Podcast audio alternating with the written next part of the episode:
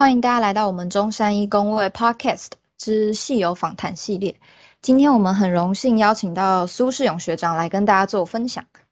那请学长跟大家打声招呼。嗨，各位好，各位好，嗨。学长好，学长现在是台湾大学统计学程的助理教授嘛？当时看到的时候就觉得哇，好厉害，很好奇学长当时在。读书的时候就已经对哪个领域比较感兴趣，或者是说有设想自己未来要做什么吗？呃，当初在学期间，其实因为工位系的课很多，那像我们以前在大学也是公共卫生嘛，所以学的东西不管是环境啊、职业医学啦，或者是什么呃那个。诶，传染病啊，或者是其他的什么，呃，像调查一些蚊子啊，或者是，我是我不知道你们现在还有没有在做那种，呃，调查田野调查这种老鼠啊、蚊子的实验，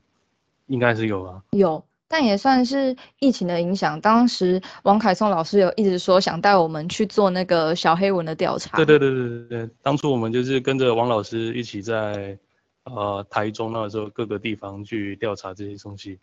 那也不只是做这个事情而已，我们还有学呃健康保险，然后还有学很多的卫生行政啊，或者是什么管理啊，那还有包含统计啊，还有一些关于研究设计的，那那时候老师也会教呃统计软体的处理，然后还有一些比较基本概念的东西。那因为课很多很杂，所以我们当初在学的时候也是，就是呃这个学期必修什么，那我们就去修啊。那修一修之后，就对着哎，感觉对研究设计还有对生物统计的领域会比较感兴趣。那所以那个时候就会比较专注在这一块的呃一些知识啊，或者是它的一些相关的研究啊。所以那时候就会花时间去查他的一些资料，然后去借一些书来看。所以其实对当时的大学生的我来说，其实诶，可能大概也跟你们一样，就是会在面临呃学习过程中会有很多非常不同领域的知识。那你们去接触这些东西的时候，就会可能会感到困惑，因为你们。呃，接触的东西太多元了，所以你们可能不容易把握自己喜欢的东西，或者是把握住自己真正擅长的东西。那，呃，就是透过这个过程，就是在学习跟认知的过程，去慢慢去摸索哪一个东西是你会比较擅长的。那这种东西就是要得要花时间了，就是说在娱乐之外，也要再额外花一些时间，因为我知道台中。台中当时就是非常的啊多彩多姿，所以我相信大家应该都会很喜欢台中的生活，但是就是要花一点时间去探索自己真正喜欢的领域，然后再去呃读一些额外的东西，我相信会对你们未来会很有帮助所以当初的我就是这样在做的，就是啊因为对研究设计跟生物统计有兴趣。所以去借一些书啊，啊，去图书馆啊，然后那时候应该还有，因为那时候 Google，Google 就有了，我们就是用 Google 去查一些资料，进一进进阶的去读这些东西，啊，越读就越有兴趣了，所以就呃不断的在往这一块领域的去推进，呃，研究所当初也是因为对这一块有兴趣，所以才会想说，那我。就进一步读硕士看看，看看是不是在硕士班能够学到，呃，更多的东西这样。您刚才学长讲到会自己查资料，那学长当时都是去哪里去补强新知呢？呃，现现在当然有很多的科普网啊。现在我们我相信大家在外面，呃，尤其是你们上网在看这些比较。基础知识的时候，通常都会看到，哎，有人写一些科科普的文章，那很多部落格，然后很多，例如像泛科学啊这种类似的，但是，对，但是科普的网站通常都很呃领域很广泛，所以可能不一定会绝大多数都是你喜欢的或者是你有兴趣那个领域。所以像像现在不止看 Google 啊，你也可以到 YouTube 上去看一些他们录的一些课程啊，或者是讲义啊。那甚至有人会去聊，呃，他们在这些研究的过程中的发现，或者是他们对于这个领域的一些看法。但但在我们那个时候是没有这些东西的，所以你唯一能够知道这些资讯正确性。的情况下，你要去确保正确性，你才能去读嘛，不然的话，你读出来的东西都是可能就是错的。所以你唯一能选的就是教科书，或者是人家写的参考书，或者是一些，但特特特别是原文的，因为中文的当时的翻译市场还没有那么多，所以你只能看原文书，被迫被迫去看原文书，然后看一些期刊的研究。因为你可能没有没有太多选择，你就是网络上也查不到到这样的资料，那你就只能够去选择去读论文，研究研究论文，然后跟原文书。但是你在这个过程中，就是也是一个训练啊，训练说你可以有能力去辨识跟阅读这一些资讯，那从这些资讯去整理出你要的东西。所以当时的过程也算是一种训练。所以也也算是有一些收获啊，这在在那个比较困难的 环境之中，这是有一些收获的。嗯，了解。我们中山医工卫系毕业前都要做一个专题嘛，知道学长当时是廖永博老师研究室的学生，那学长当时的主题专题的主题是做什么的？呃，当时的大学专题是做空气污染的一。但因为大学的专题通常我们不会做的太深入，就是尝试去体验一下这种专题研究的过程，这样，呃是比较真正接触到做研究这一块，比较有体验，就比较比较深刻体悟的是在硕士班的时候，因为大学实在呃就也也没有太多时间去花在这个专题研究的经历上，但硕士硕士班的过程中，就是你就是。一定要有一个硕士论文，所以在那个目标的情况之下，你就会比较投注更多的时间在完成的论文上面。所以当时在硕士论文的时候，就是会看很多的论文，看很多的研究，然后当然还有廖老师他本身的一些专长的部分。对，因为你要做一个东西，你要结合你的指导老师的专长。那他才有办法去给你建议跟指导，所以当时跟廖老师就是决定用年龄年年龄年代世代模型去做一些研究，那也很幸运的是在当时有查到一些呃新发展的一些方法，所以我们就是用一些方法新的方法去做呃台湾子宫颈癌的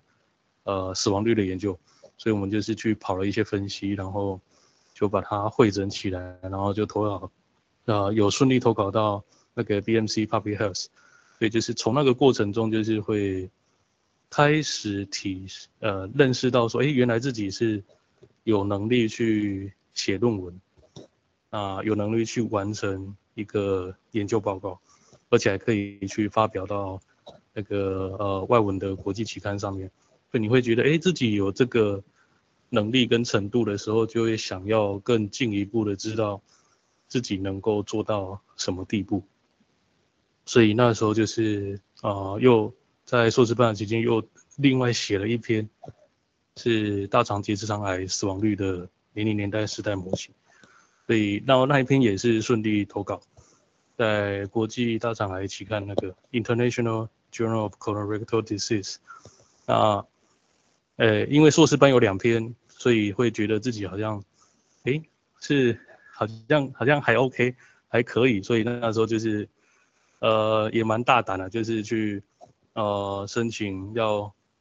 呃，接收进入台大的流行病学预防医学研究所，那博士班，所以那时候就是呃，在硕士班的时候就就有至于想过要未来走哪一条路。因为这是每一个人都会遇过的。当你在一个阶段，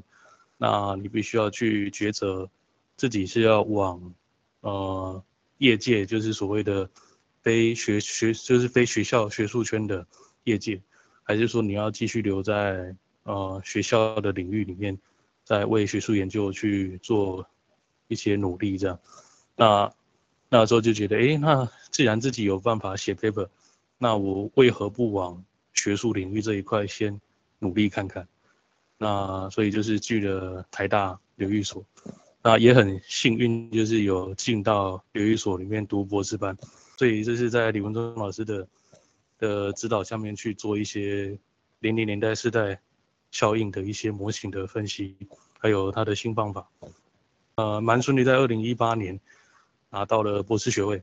那也是提出了一个新的方法学跟关于未来预测的一些分析，博士论文的部分。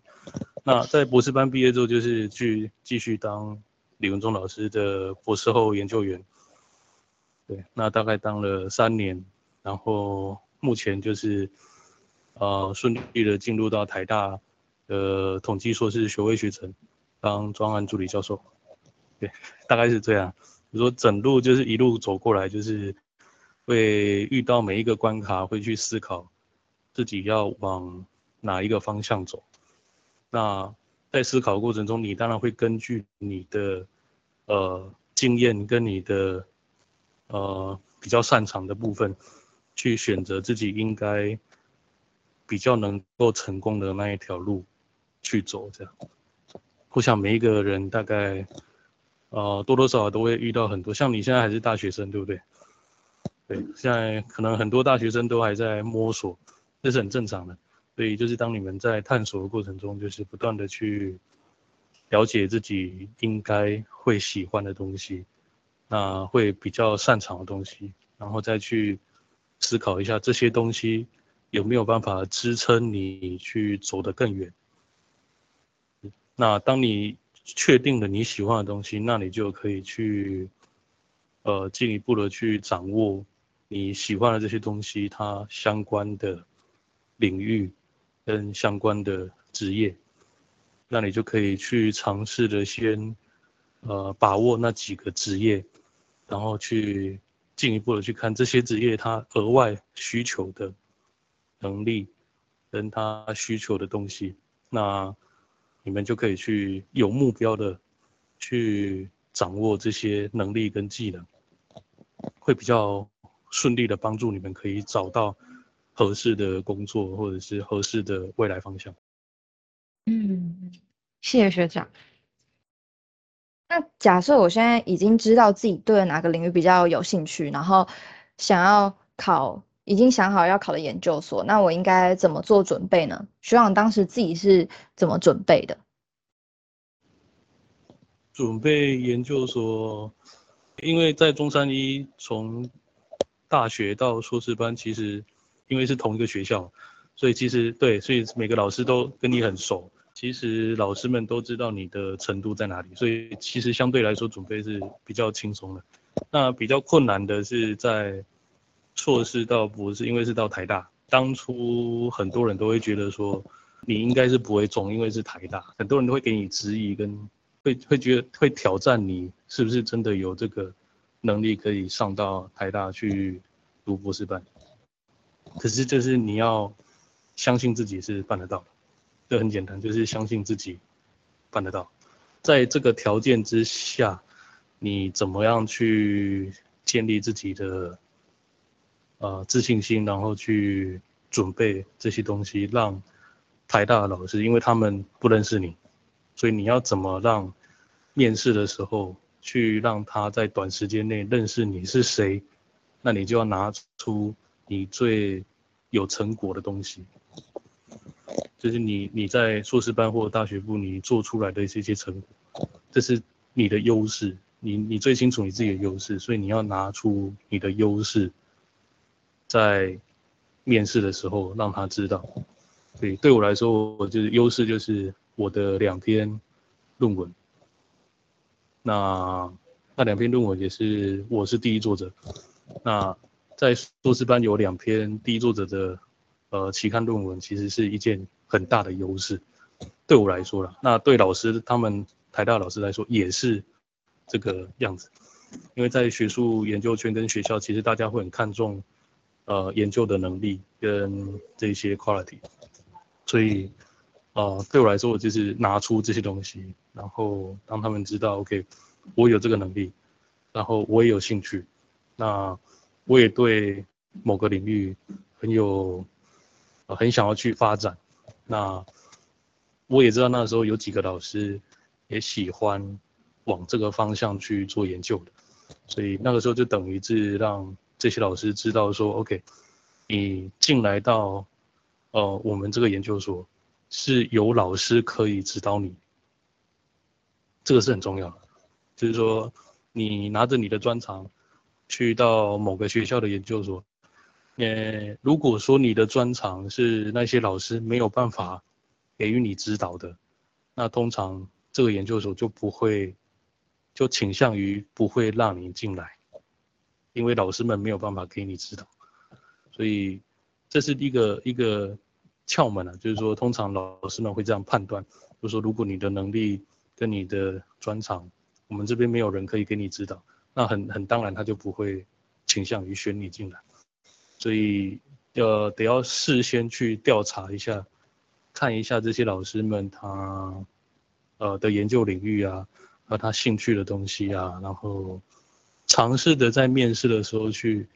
结合你的兴趣跟这一些老师们喜欢的研究方向，会更大程度的增加你进入研究所或进入你想要进入的研究所的几率，所以呃就是要做很多的事前准备。啊，这些东西就是要要，嗯，要花一点时间啊，真的要花一点时间，因为你要整理很多的东西。那除此之外，就是要有自信，你要觉得自己是可以的，所以你展现出来的的样貌啊，跟你的仪态，跟你的举止，就是让自己觉得我就是未来这个学校的学生。那你就有办法可以办到这个事情，只要你准备的充分。嗯嗯嗯，是有有受教的感觉。学长中间有讲到，当初要考台大，大家可能会觉得你办不到。有时候我自己也会有一种，就是有一些这种自我怀疑啊、不自信。那学长讲到就是自信，就是你要觉得你能够做到，然后准备好自己的优势，然后查清楚老师的。专业相关资料啊，像学长刚才说领域有没有 match 到，我觉得自己也有吸收到建议。最后想请问学长，就是现在在台大任教嘛，那对于未来还会有什么规划吗？就是单纯继续升教授吗？还是有其他的想法？嗯，现在这个部分其实得要在可能还要再过个一两年才会比较清楚。知道未来应该要往哪个方向走，因为对我来说还是这个阶段还只是一个暂时性的，所以当然还是会有未来的一些方向，但是你得要还要再花一点时间了，就是说对我来说还要再花一点时间去思考一下，啊，不管是在教职啊，还是在研究啊，还是你就是纯粹做研究就好。就是因为当老师有一个困难点是你要花时间在教书这件事情，所以就变成你的时间会切割成教学时间跟做研究的时间。呃，可是我比较喜欢做研究，所以对我来说，可能可能过一段时间吧，看看自己在教学这一块是不是会很满意。那如果说我觉得我好像不是那么喜欢这一块，教学这一块，那我可能就会倾向于往，呃，专门做研究这一块。如果真的要说，跟他可能就是尽量就是少一点的时数在授课上面，那花比较多时间在做研究上，再看一段时间，那才能够知道自己应该怎么做这样。嗯，原来。想想问学长授课的内容大概都是哪一些啊？都是统计啊，都是统计类的，所以就是像基础生物统计啊，还有像人口人口统计，做人口学的，然后还有那个实验设计，啊，跟研究设计有关系的，不过也是会提到统计的分析的部分，其实基本上都是在讲统计这一块的东西。那有中文有英文啊，就是一定要要，呃。呃，另另外一个很重要的就是在，因为我目前当教职的部分，就是一定会要求要英文授课，所以可能这个东西对对你们现在大学部来说是，嗯，很重要一块吧。就是说，不管未来是职业还是职业是业业界，就外面的公司，还是说是学校学术圈，这英文这一块都很重要。所以从你们现在开始好好的，呃。建立自己的英文能力，这非常重要，非常重要。攸关你能不能够顺利拿到一个好工作的关键，就是你的英文能力好不好。所以，嗯，要好好加油。学长提到的这一块，也是我自己很需要努力的方向。哎，我突然想请教学长，像大二下我们开始接触统计软体嘛，SAS。因为在工位的领域，在统生统这一块就一定会运用到。学长觉得加强 SAS 等统计软体的能力，对我们未来的帮助或优势会是如何呢？呃，要这个这个可以讲吗？没关系，我们可以把它剪掉。可以讲，呃，好，没关系，反正就是就是分享心得嘛。呃，老实讲，我还是目前还是用 SAS 为。主要的分析的城市，目前呢，我还是用 SAS，但是呢，我也很擅长用 R 软体。你说要比较这个 SAS 的城市能力好不好用跟未来性，其实要看你的单位跟你未来工作的地方，它是不是呃都用 SaaS，因为 SaaS 是是授权软体。所以它就是有一个限制，是如果他没有或人家不用这个东西，那你会好像也没什么帮助。但是如果是学术圈，一定一定会用到 SaaS。如果是学术圈的话，因为几乎每个学校都会有 SaaS 软体这些东西。那但是如果说你你学了 SaaS 很好，没有错，就是你你可能未来做学术或做研究可能没问题。可是如果你想要往呃，其他的领域去发展，或者是往直接去工作这样，那相关的工作可能倾向于会用不用授权的软体，例如说像 R 软体这样，所以懂得掌握更多的工具，对学生来说绝对不会是坏事。对你很会用 SaaS 很好，但是也应该要学会怎么用 R 软体。或者是 Excel，Excel 也很重要。然后 SPSS 或 Stata 或其他的，你可能就是在你的学习过程中，尽可能去接触这一些不同的东西。那 Keep in mind 有一个经验，那对于以后进入职场，如果人家用的是是 Excel，只用 Excel 呢，那你会不会？如果说你用过，你就不会怕。对不对？如果说你有经验，你做过一些分析，那你就会说没关系啊，反正就是这样嘛，我也用过啊，有什么好怕的？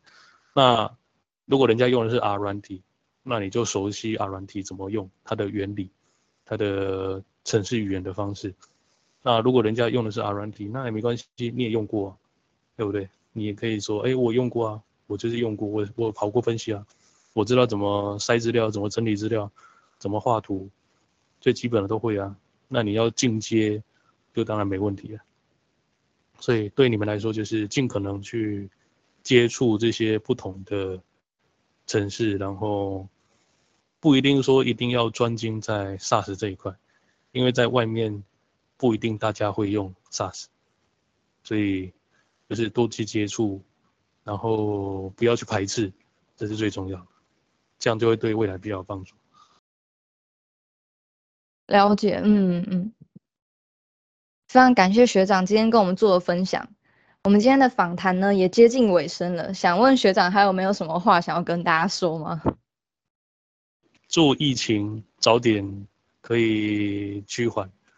大家可以比较自由自在的在路上，